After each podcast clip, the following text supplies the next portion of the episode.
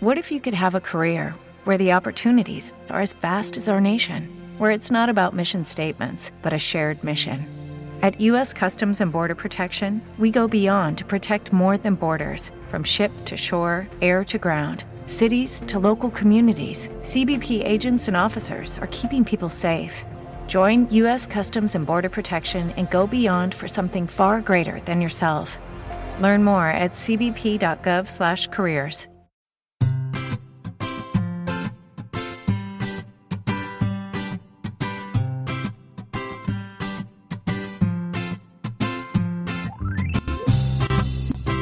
Bienvenidos al capítulo 68 de Perspectiva, un podcast de estrategia empresarial donde analizamos cada semana todas las decisiones y estrategias de las empresas que nos rodean.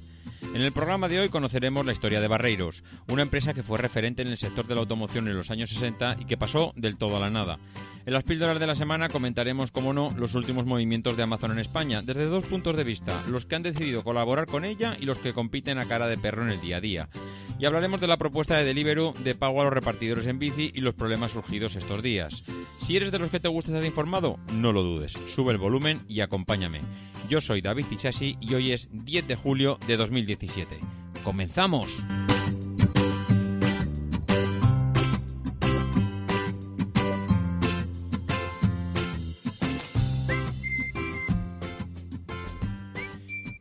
Muy buenas a todos, ¿todo bien? ¿Seguís vivos? Y digo vivos porque el mes de julio en este país es sinónimo de prisas, de, de llamadas, de urgencias, de acábame esto que me voy de vacaciones y el mundo empresarial el mes de julio bulle como una olla express a punto de explotar. La verdad es que llegamos a este punto todos con las pilas pues realmente muy, muy, muy justitas. Eh, yo personalmente, pues como todos los demás, no, no porque sea especial, como todo el mundo, pues la verdad es que no, no, no, no, no cuento, o sea, no veo el momento de poder desconectar ya del trabajo y coger unos cuantos días. Desconectar del podcast también nos vendrá bien a todos el poder pasar unos cuantos días mm, ausentes del mundo podcasteril y, bueno, pues recargar un poco esas pilas, que luego en el fondo lo echas de menos, porque recuerdo que el año pasado al final acabé grabando algún episodio en agosto. Y si no se lo contáis a Emilio, a Emilcar, es posible que este año igual haga lo mismo. Le he dicho que cogeré vacaciones todo el mes de agosto, pero creo que mm, Emilio es de los que se lleva el portátil allá donde va y claro, pues mm, no te diría yo que en algún momento de estos días tontos que ves que hay alguna noticia que te apetece comentar, pues no acabes eh, publicando alguna cosilla. La verdad es que no prometo nada. Tenía algún proyectillo por ahí para, para hacer algunas publicaciones, pero de momento lo vamos a dejar ahí en barbecho, vamos a dejar que siga madurando y ya veremos de cara al año que viene a ver qué podemos plantear. En lo que se refiere a esta semana y por centrarnos ya en el episodio de hoy, pues ya habéis visto, le comentamos, cómo no, ya decíamos en la entrada, una vez más Amazon. Pero es que hablar de, mundo empresarial y hablar de Amazon es que es casi indisoluble, es que no puedes eh, dejar pasar una cosa sin la otra. Amazon eh, está de moda, el mundo de la distribución a nivel global también está de moda, evidentemente pero también eh, Amazon lo está haciendo pues que esté en boca de todo el mundo en el día a día porque es que mm, como se mete en tantos fregados y está metido en tantos negocios y quiere revolucionar tantos mundos, pues es que es prácticamente imposible que no haya una semana donde no nos encontremos eh, noticias al respecto. Y esta semana había noticias por, bueno, había por diferentes, por diferentes aspectos, había noticias de, de Amazon. Y ya directamente paso a comentarlos. Primero, eh, Nike ha dicho que va a empezar a vender de Amazon. A vender de Amazon, no, vender en la tienda de Amazon. ¿Esto es una noticia? Pues hombre, mm, casi se puede decir que no, porque Amazon mm, ya distribuye productos para multitud, millones y millones y millones de marcas por todo el mundo, pero que lo decida Nike, pues hombre, es, sigue siendo una noticia porque Nike es lo que es, es una multinacional como la copa de un pino, y que hayan decidido meterse aquí dice mucho de hacia dónde va el sector de la venta online. hay veces que eh, tienes que estar mm, abriendo canales de distribución por un montón de montón de sitios y puedes tener presencia física como lo tiene Nike a través de miles y miles y miles y miles y miles y miles y miles de distribuidores como los tiene. También lo tiene en la bueno como venta física en tiendas emblemáticas pues por las grandes ciudades de todo el mundo y ahora parece ser que pues han dicho, mira, no perdamos más el tiempo, la gente cada vez más compra en el mundo online y Amazon pues es referente, pionera y el number one, con lo cual dejamos de hacer el tonto y pongamos nuestras zapatillas en este mega escaparate que es Amazon. Vale, pues muy bien, ya está. Como noticia nos quedamos en ahí. Mm, estamos, está claro cuál es la tendencia a nivel mundial de la venta online y quién es el que corta el bacalado. Pero luego estamos viendo también cómo hay otras empresas que están haciendo sus movimientos junto con Amazon. Y por ejemplo, una de ellas es Día. Y es que Amazon Prime ha cambiado esta semana. Y si. Y además ha cambiado mm, antes incluso, o por lo menos, mm, vamos, yo lo digo desde mi punto de vista, yo no, no había leído nada y ya me metí en la aplicación de Prime Now que tiene Amazon en España para distribuir comida y de repente me encontré con algo diferente y es que bueno, ya hubo una actualización, miento, miento. Hubo una actualización de Amazon eh, de la aplicación en sí. Y a raíz de esa, de esa actualización, primero, se han encontrado productos que antes no se encontraban mm, o bien se habían dejado de encontrar. Y segundo, eh, han hecho un pequeño cambio. Y un pequeño cambio que me ha dado que pensar. Y me ha dado que pensar en lo siguiente. A partir de ahora, o, bueno, mejor, vamos a ir un pasito más atrás. Tú antes comprabas un producto en Amazon y tú eras, eh, o para ti era transparente para quién había comprado o de dónde sacaba Amazon ese producto. Podía llegar a un acuerdo con, yo qué sé, Carrefour, pero tú no lo sabías de dónde salía ese producto, tú se lo comprabas a Amazon. Y de puertas para adentro ya se buscaban ellos la vida de coordinarse, llegar a acuerdos, eh, pactar precios, tiempos de respuesta, bla, bla, bla, bla, bla, bla. Pero ¿qué pasa? Pues que de un momento a esta parte, lo que ha pasado es que Tú ahora tienes diferentes opciones cuando entras a Amazon. Y tienes diferentes opciones porque mm, cuando tú compras un producto, ahora o se lo compras a Amazon o se lo compras a día. ¿Y cuándo te, das cuenta de que eh, hay esta distinción? Cuando llega el momento de pagar. Cuando llega el momento de pagar, Amazon te dice, quieto, espérate, aquí ya no hay una caja, aquí ahora hay dos cajas, o me lo compras a mí o se lo compras a día. Claro, que me lo compres a mí también intrínsecamente quiere puede puede pensar, o sea, puede querer decir que también se lo estás comprando a día. Pero bueno, mm, eso tú no lo sabes. Tú se lo compras a Amazon y luego Amazon se lo compra al que quiere. Pero eh, nos hemos dado cuenta desde hace muy poco que ahora ya hay dos tiendas dentro de Amazon Prime. Está Amazon y está Supermercados Día. Uy, pues qué cosa más curiosa. Esto significa un cambio hiperimportante. Porque si Amazon ha dejado de ser el quien va a dar la cara ahí, bueno, mm, hagamos un pequeño paréntesis diciendo que Amazon, cuando ya vende el resto de sus millones y millones de productos, ya hace algo parecido. Él vende productos como Amazon y vende productos como, mm, yo qué sé, como Nike, por ejemplo. Digamos el ejemplo de Nike. Ya directamente se lo puedes comprar a Nike, no te lo distribuye Amazon. Es decir, aquello es un escaparate que puede ser producto distribuido por Amazon o puede ser producto distribuido por otros miles de marcas.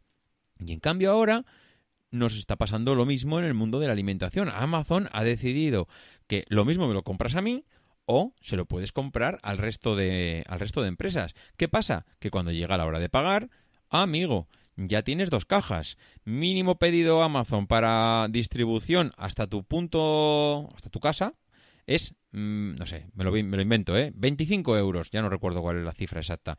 Y si vas a la cesta de día, porque ahora mismo tienes dos cestas, digamos que puedes coger productos y meterlos en dos cestas.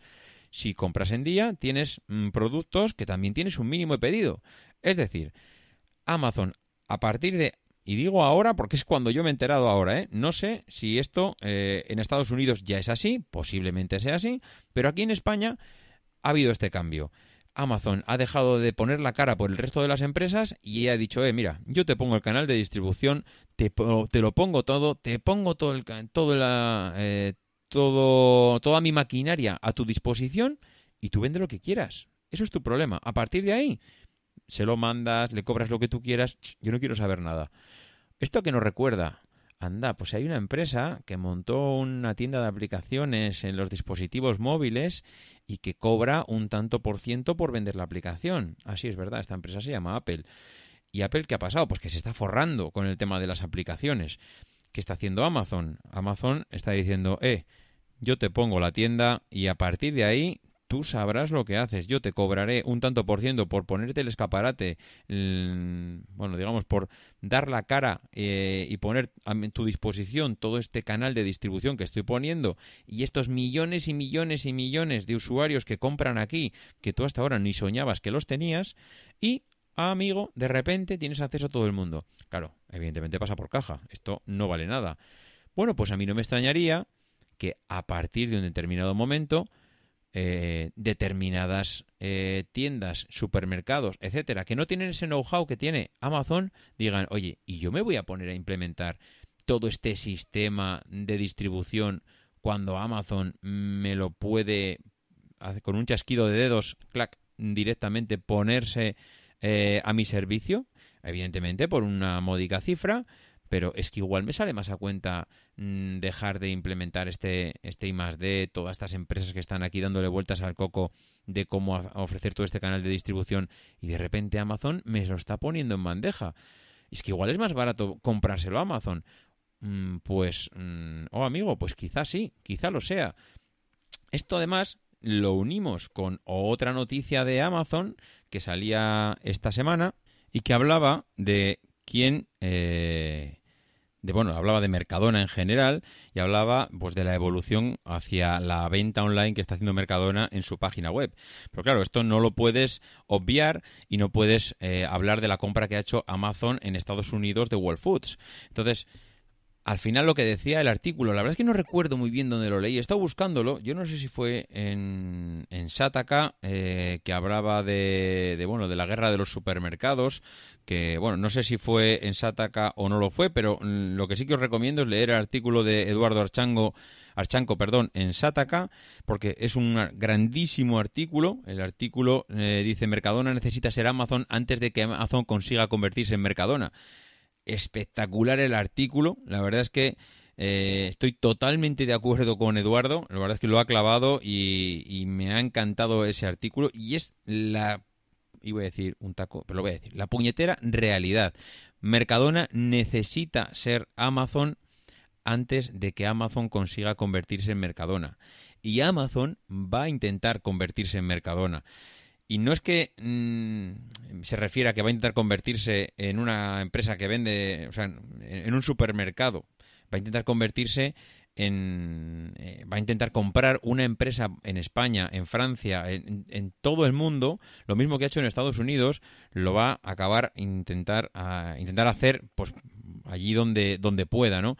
Y es verdad, y es verdad que eh, si unimos esto con lo que comentábamos antes, eh, hay que estudiar todas las guerras y todos los francos que tiene abiertos Mercadona. Es decir, está en el canal online, está en el, bueno, ahora mismo en presencia física con supermercados en Estados Unidos con lo que acaba de comprar. Eh, está haciendo, eh, distribuyendo para terceros y poniendo todo su canal logístico con lo que acabamos de comentar para día. Es decir, está tocando todos y cada uno de los palos que puedes tocar en el mundo de la distribución de alimentos. Eh, de verdad que cada vez se me hace más difícil eh, pensar en un futuro en el sector alimentario sin Amazon. No sé en qué momento Jeff Bezos hizo esta apuesta, pero creo que van a por todas. Pero van a por todas mm, de una manera tan descarada que es que cada vez que leo el, artículo, el titular de, de Eduardo en Sataka, es Mercadona necesita ser Amazon antes de que Amazon consiga convertirse en Mercadona. Yo no sé a qué velocidad le, están obligando a la hija de, de, Juan Roch a implementar ese sistema online que quieren implementar para, para intentar corregir pues la mala calidad que tienen actualmente. Pero realmente es que no tienen mucho tiempo bueno, a ver, entre comillas, tampoco seamos tan exagerados, tienen tiempo. Amazon acaba de hacer esta, esta compra en Estados Unidos, tiene que asimilar la compra, tiene que eh, ver cómo funciona, tiene que analizar y tiene que poner a prueba toda la idea que tenga el señor Bezos en la mente, y es una mente realmente brillante. Entonces, no creo que se lancen a, este, a este mundillo sin antes haber probado en casa lo que quieran implementar fuera.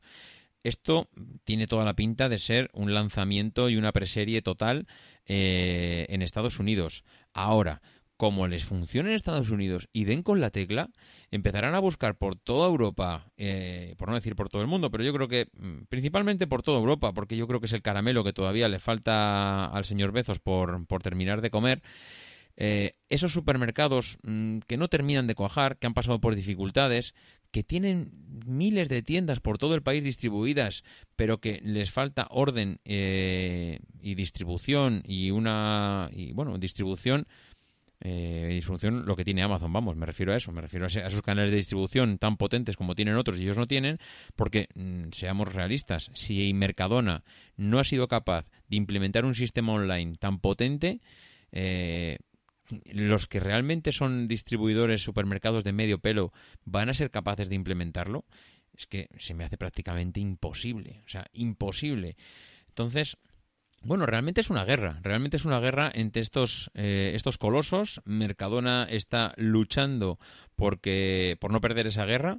Yo antes pensaba que eh, iba a ir todo a balancearse al mundo online, pero ahora ya no lo tengo tan claro. Creo que puede haber un, equilibrio entre la parte online y la parte física. Creo que igual el supermercado de barrio no acabe muriendo nunca. Primero porque las grandes lo necesitan como almacén logístico Mm, intermedio, o sea, no me refiero al mega almacén que tienen eh, seguramente las grandes ciudades, sino esos pequeños almacenes desde donde llegar al consumidor de barrio y a donde descargan los camiones con producto y a partir de ahí ya se buscarán ellos la vida para abastecer.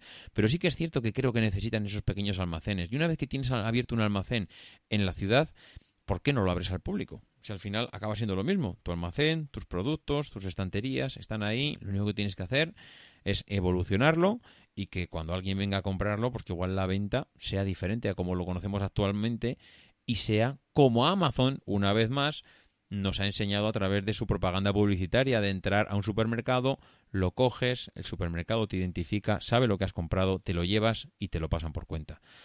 No sé, hay tantísimas variantes en este sector que realmente es apasionante mm, cómo puede ir evolucionando semana tras semana. Yo lo estoy disfrutando muchísimo. Y a mí, la verdad es que no, me gustaría ser pesado con este tema, pero es que lo paso realmente bien eh, viendo cómo evoluciona y viendo los movimientos de unos y otros. Espero que, mm, no me haga muy pesado con esto, pero es que eh, es realmente interesante mm, ver los pasos que van dando unos y otros en este sentido. Y si no habéis estado metidos en una cueva, pues habréis escuchado durante los últimos días pues las noticias que han ido saliendo sobre Deliveroo. Deliveroo ya sabéis que es una empresa que bueno, utiliza como modelo de negocio el hecho de que los usuarios nos descargamos una aplicación para instalar en nuestro móvil y desde cual eh, elegimos la comida que queremos eh, que nos traigan a nuestro domicilio, ¿no? La empresa, ¿qué hace entonces? Pues eh, lo característico de Deliveroo es que eh, elige o tiene unos repartidores que van en bicicleta o van en, moto y entregan después eh, la comida. Ellos lo que hacen es, el, bueno, de la empresa se lleva el 30% del precio de lo que se ha servido en la comida. Ese, a grandes rasgos, es el modelo de negocio de, de Deliveroo. Claro, eh, ¿Quién son al, final los que nos traen la comida? Mm, pues los repartidores. Los repartidores principalmente utilizan en muchos casos la bici, algunos de ellos utilizan la moto. Bueno, habréis podido ver por las, ciudades, pues eh, gente en bici, a toda pastilla, para entregar estos pedidos. lo que llama eh, la atención, según bueno, pues los trabajadores, es que la compañía eh, te dice que bueno que si estás interesado en este en este negocio pues no tienes más que ponerte en contacto con ellas. Incluso tienes la flexibilidad para elegir horario en el que estás disponible. Es decir oye yo, soy un ciclista que tengo las tardes libres. Bueno soy un ciclista soy una persona que trabaja en lo que sea o soy un estudiante que tengo las tardes libres y dices oye mira pues yo a partir de las 2 eh, de 2 a 10 de la noche estoy mm, dispuesto a hacer repartos de comida bueno, pues eh, tienes la flexibilidad, según la empresa, de eh, elegir eh, franja horaria. Claro, luego Deliveroo viene y te dice, vale, muy bien, estás libre de 2 a 10, vale. Venga, pues tu horario va a ser, mm, yo qué sé, de 5 a 9 de la noche. Es decir, al final es Deliveroo el que elige, eh, el que tiene la última palabra para decirte en qué franja horaria, en función de la disponibilidad que tú le has dicho, pues va a darte trabajo. A partir de ahí, a partir de ahí, el, el repartidor Mm, tiene que estar en un centro, al final funcionan pues como si fuese un círculo, en el centro se encuentra un punto, digamos, que bueno, que la empresa entiende que es el centro neurálgico a partir del cual eh, te deben de llamar, tú debes estar allá y proceder a bueno al reparto, al, pedido que te que recibas y que bueno, lo normal sería pues que si repartes en el centro de Madrid, pues que yo que sé, por decir algo, estés en la Puerta del Sol, por ejemplo, y estés ahí esperando a que te digan algo. O si repartes a, yo que sé, en otro punto de Madrid, pues estés, yo que sé, en el Bernabéu, que seguramente, pues para toda esta zona eh, de ministerios, pues pueda venir bien que estés cerca del Bernabéu, yo que sé, por decir unas zonas. ¿Qué pasa? Pues que en el momento que tú llegas allí, estás a disponibilidad de la empresa. Claro, tú eres autónomo, pero la empresa mm, dice, oye, tú vas a estar allí parado. Entonces, si llegan los pedidos, tú te llevarás un tanto por ciento de los pedidos, que creo que andaban en, en torno a los 4 euros, si no recuerdo mal, por, por pedido. Eh, lo que te decía Deliveroo es, vale, tú estás disponible, si llega el pedido lo repartes y te llevas un tanto por ciento, y si no llega el pedido, yo por el mero hecho de estar disponible, te voy a pagar a ti eh, esa disponibilidad, que si no recuerdo mal eran eh, 2 euros eh, a la hora. Mm, claro, eh, si durante un tiempo determinado has trabajado 50 horas y solo te han llegado eh, 70 repartos, pues hasta hace poco los trabajadores de Deliveroo cobraban un mínimo de 100 repartos. Es decir, como yo te voy a pagar eh, dos pedidos a la hora, tengas o no tengas pedidos, ya sabes que vas a cobrar, si estás trabajando durante 50 horas, vas a cobrar mínimo como 100 repartos. Mm, el problema es que Deliveroo, eh, como está viendo todo el problema que tiene, ah, bueno, problema, está viendo que eh, esto cada vez mm, va más en auge y hay que ajustar costes, hay que ajustar... O'Reilly Auto Parts puede ayudarte a encontrar un taller mecánico cerca de ti. Para más información, llama a tu tienda O'Reilly Auto Parts o visita oreillyauto.com.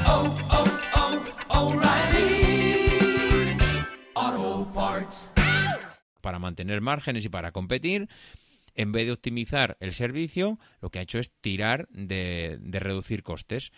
se ha sentado a negociar individualmente o en grupos muy reducidos para no tener un problema, si, me siento con todos y que todos me digan que no, es me siento a negociar con grupos muy reducidos de personas y lo que les planteo es, oye, lo siento mucho, pero a partir de ahora las condiciones han cambiado. Yo ya no te voy a poder pagar un, esos mínimos de pedidos si tienes pedido. Tú vas a ir allí, te vas a sentar a esperar y si hay pedidos, eh, repartes. Y si no, pues te vas a casa y ya está. Claro, evidentemente el que está trabajando como autónomo lo que dice, oye, espera, yo voy a ir allá, voy a estar parado, voy a estar pagando mi cuota de autónomo y si no recibo pedidos me voy a casa a pesar de tener mi disponibilidad a tu servicio, no, no, no, no, de eso nada. Y este está siendo el problema que se han encontrado, eh, que están chocando Deliveroo y los repartidores. Finalmente, en lo que se basa es, si yo estoy disponible para tu modelo de negocio, tú has de pagarme, tenga o no tenga pedidos. ¿El cuánto has de pagarme? Si quieres nos sentamos y negociamos. Pero lo que no puedes pretender es que yo me siente en una silla, pague mi cuota de autónomos para estar distribuyendo y eh, si no recibo pedidos porque es una tarde mala, porque la gente hace sol y se ha marchado a la piscina, porque yo qué sé, hace buen tiempo y la gente sale a la calle y no y no se queda en casa para tomar, para cenar o para comer o para lo que sea.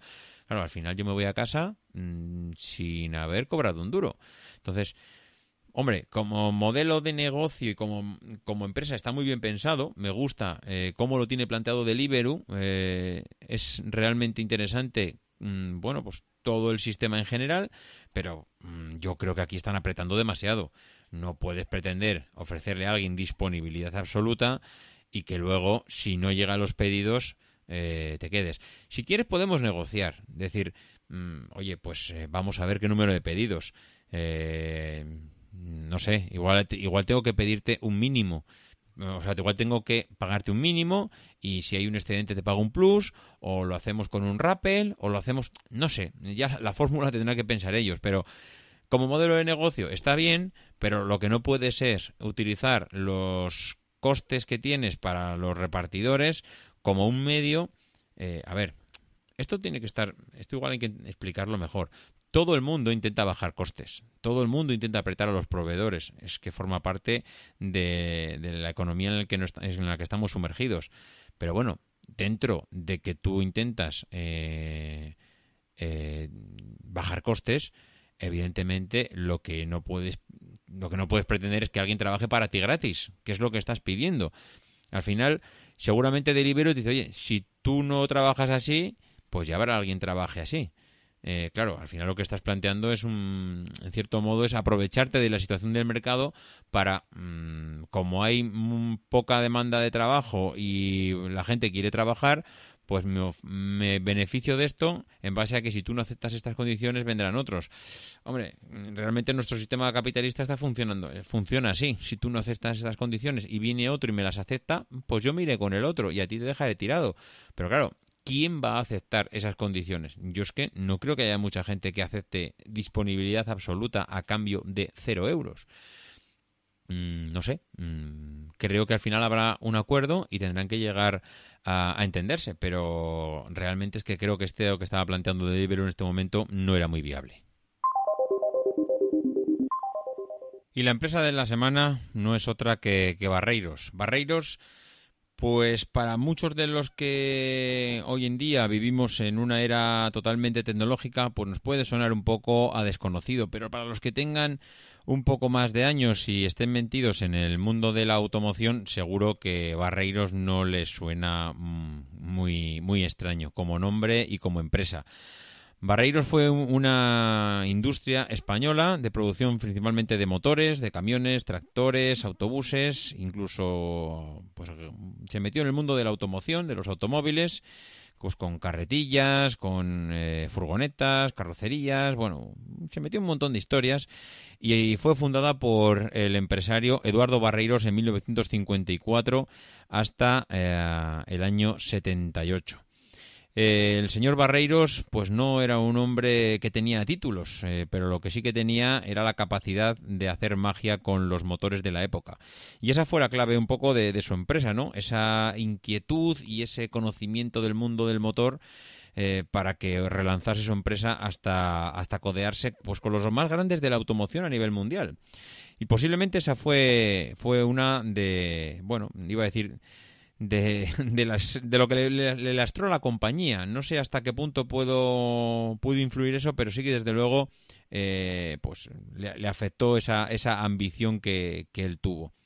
Bueno, pues eh, este hombre eh, nace en un pueblo de Orense en el 19, eh, se crió parece ser entre motores, su padre tenía una línea de autobuses y bueno, parece ser que le sirvió aquello como banco de pruebas para experimentar con todo ese mundo del motor y los tubos de escape.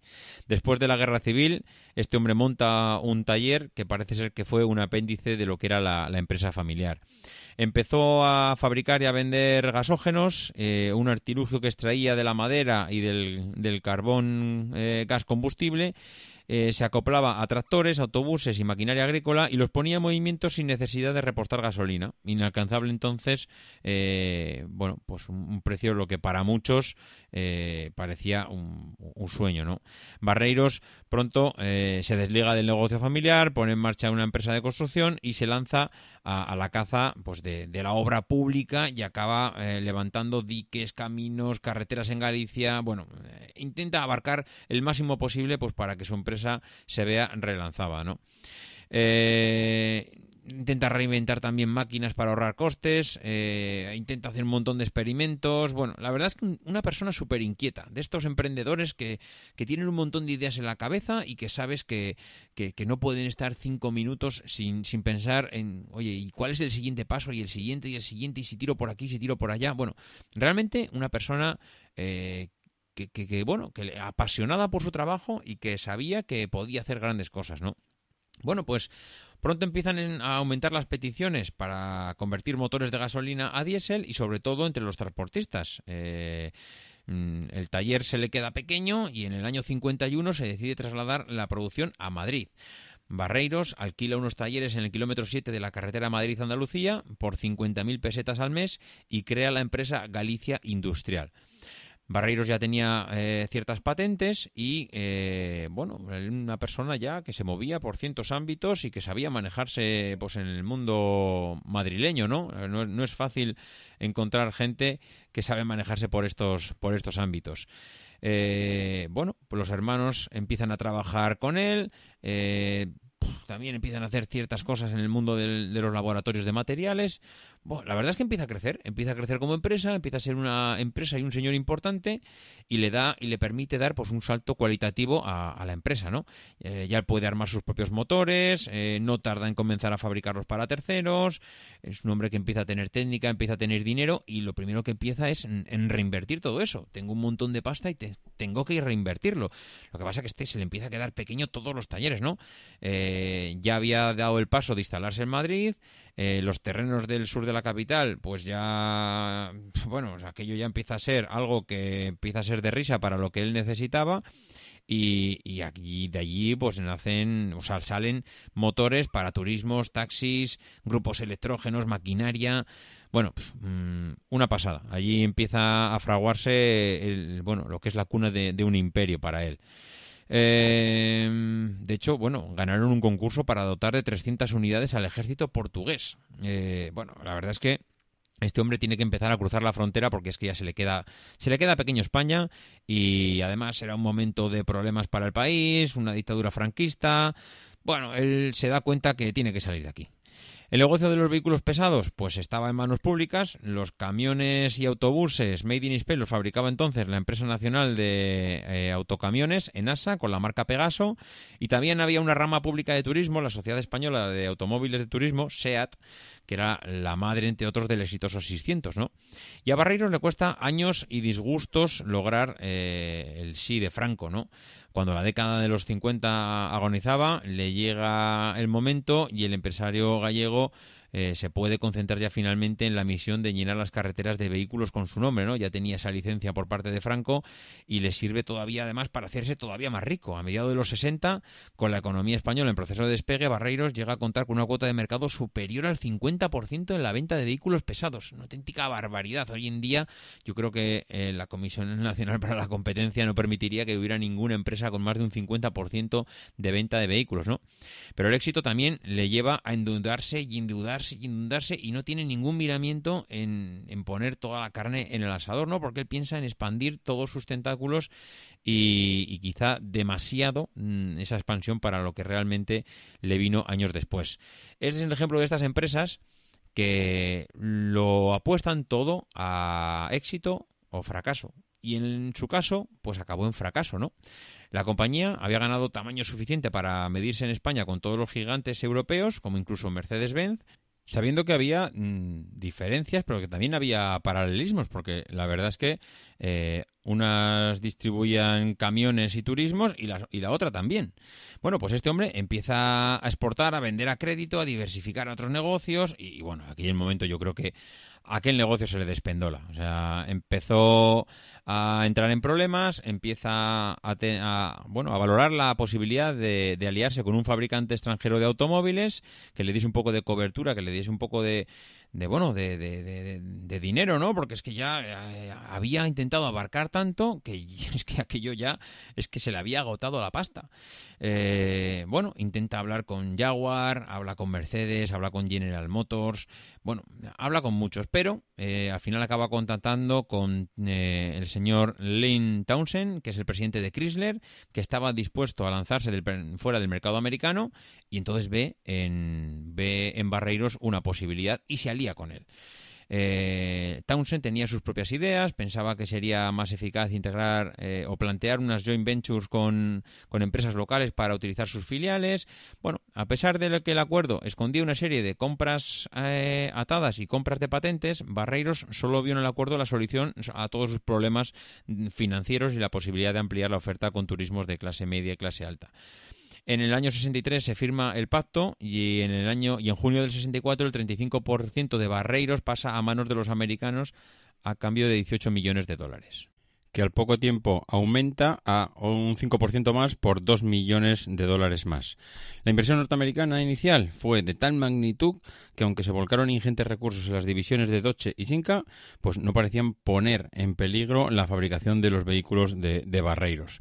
En los años siguientes, la marca logró unas ventas desconocidas para la época, una facturación que supera los 7.000 millones de pesetas de la época, y en 1965 salen a la calle los primeros Dodge acompañados de los siguientes, eh, los siguientes años por los modestos Sinca.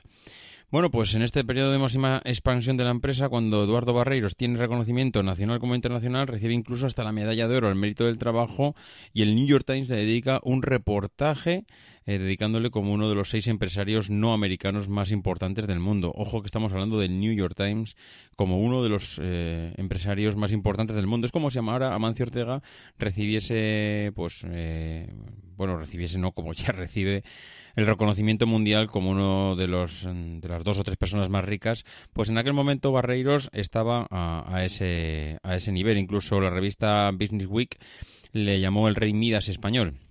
Bueno, pues se levantaron nuevas plantas para fabricar el 5000, el Dodge Dark, llegando a tener instalaciones con, con 2 millones de metros cuadrados y plantillas de 12.000 trabajadores. Vamos, eh, se exportaba a 12, ahí va, 12, a 27 países y, y, bueno, los distribuidores superaban los 25.000. Barreiros eh, estaba pues en la, en la, cresta de la ola, o sea, era el empresario de moda, el empresario de la década, era, era pues todo. En el año 66 se llega incluso a plantear formalmente la posibilidad de, de comprar competidores como Saba y Enasa, pero al final no se consigue y aparece la gama de camiones Saeta con tres longitudes de bastidor y una capacidad de carga útil que iba desde los 1.800 kilos del modelo eh, 15 hasta los 7.500 del modelo 75, a las que se añadirían otras cinco variantes intermedias. Se crea una cabina panorámica eh, con un acuerdo que llegaron a una marca francesa, el montaje de la cabina pues parece que es muy artesanal y eh, le salió bastante caro a, Barreiros que eh, a finales de los 60 presentó una cabina de diseño propio. Bueno, pues Barreiros compra por entonces eh, la empresa zaragozana fa Factorías Nápoles, en cuyas instalaciones se agruparon la mayoría de los elementos destinados a la fabricación de máquinas de obras públicas, tractores, autobuses, bueno. Se funda también una empresa financiera pionera en la venta de plazos de automóviles con un capital de 100 millones de pesetas el 60% lo pone Barreiros, y aparece también CIPSA, un, el Centro de Investigaciones Petrolíferas que realiza prospecciones de petróleo y trabajos de investigación geológicas. Bueno, pues se asocia también con CESA, con Mobile Oil, eh, para protección y extracción de petróleo en el mar. Bueno, lo de Barreiros en la época es mmm, realmente espectacular. Bueno, pues en 1966 Barreros Diesel compra la empresa de furgonetas Tempo Ibérica y eh, sigue expandiendo los tentáculos y diversificando el negocio, bueno, pues con, según el plan que tenía, lo máximo posible. Eh, ¿Qué va pasando por debajo? Pues claro, eh, de cara al público hay una imagen de éxito y los medios de comunicación le alaban, bueno, lo tienen encumbrado, pero internamente la familia Barreiros está librando una batalla con el grupo Chrysler eh, bestial, ¿no? Eh, según los criterios de organización que tenía Chrysler, pues aquello no encajaba muy bien eh, tal como estaba funcionando el grupo Barreiros y los objetivos últimos diferían pues cada vez más de lo que quería la americana. Eh, bastó en el 67 que las ventas cayeran fuertemente por debajo de las previsiones que bueno que las necesidades financieras de crédito que habían que habían que, se habían comprometido para sacar adelante el negocio pues fueran eh, pues puestas en duda para que afloraran de nuevo todas estas dudas entre entre barreiros del grupo Chrysler. Eh, de los socios, pues bueno, después de la bajada de las ventas, solo el grupo Chrysler puede dar frente a la situación y el señor Barreiros tuvo que dejar que la participación de los, de los norteamericanos aumentase del 40 al 77%, perdiendo el control de la empresa. A partir de entonces, la familia Barreiros pues vivió eh, el infierno de ver como todo lo que había creado con tanto esfuerzo se le iba de las manos. Chrysler reduce, reduce drásticamente las inversiones en vehículos industriales y busca reforzar la penetración en los turismos. Los americanos habían prometido a Barreiros eh, utilizar toda la red de Chrysler y Sinca con la asistencia técnica precisa, pero eso al final nunca se cumplió. El bloqueo económico que estableció Estados Unidos a distintos países de la América del Sur, pues eh, sobre todo, claro, que era un principal mercado para barreiros, obliga al empresario español al cese de la actividad y de este modo todo el esfuerzo del empresario pasó a ser aprovechado por Chrysler para adquirir un 97,53% del capital a barreiros que eh, al final acaba convirtiendo su empresa en una filial de Chrysler Europa. Y bueno, pues poco a poco eh, la fábrica se bueno cambia de nombre pasa a denominarse Chrysler España y eh, aunque nunca mantuvo el nombre comercial de Barreiros durante todos estos años eh, bueno pues la, empresa él todavía permanecía allí aunque ya fue perdiendo lo, lo que es el peso específico en la, en la empresa en el año 68, Eduardo Barreiro recibe el premio, el prestigioso premio internacional eh, Doug Hammarskjöld al mérito industrial y continuó como presidente de honor de la compañía hasta el año 69. A partir de ese momento, eh, ya los hermanos Barreiro se separaron profesionalmente, iniciando pues cada uno una nueva etapa, cada uno por su cuenta. Al final, pues ¿qué pasó? Pues que Barreiros vendió todo lo que tenía Chrysler, se centró en los negocios agrícolas y ganaderos y eh, lo hizo pues también a lo grande, ¿no? Comprando 5.000 hectáreas de, terreno en La Mancha, rotuló la tierra eh, eh, para hacerla cultivable, invirtió millonadas en maquinaria, compró sementales con premios y medallas y al final acabó pues puliendo la gran fortuna que tenía por esas ambiciones de conquistar el mundo de la automoción que, tenía en un principio.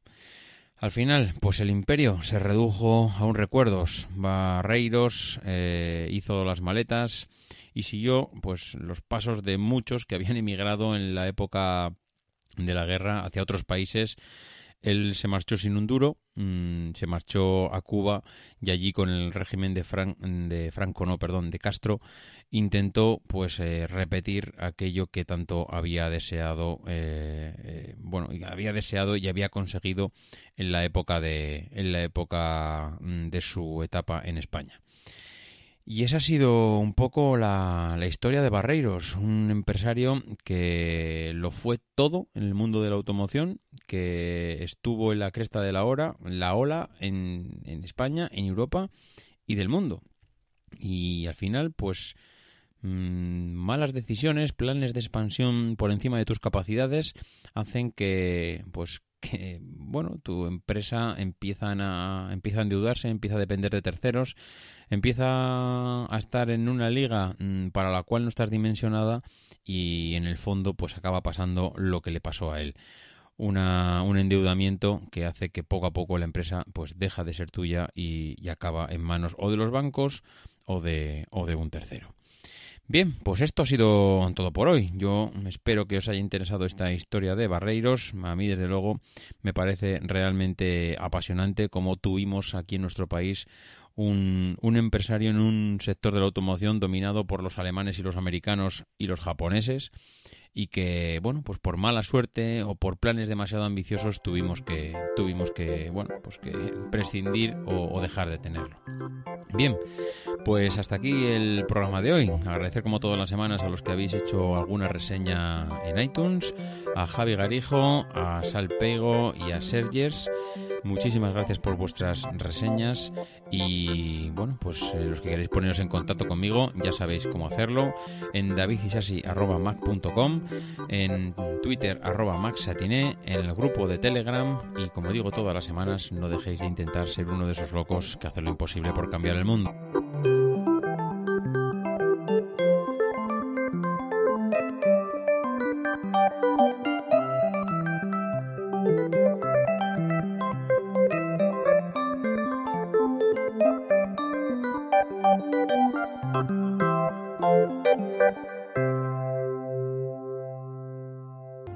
People who are crazy enough to think they can change the world are the ones who do.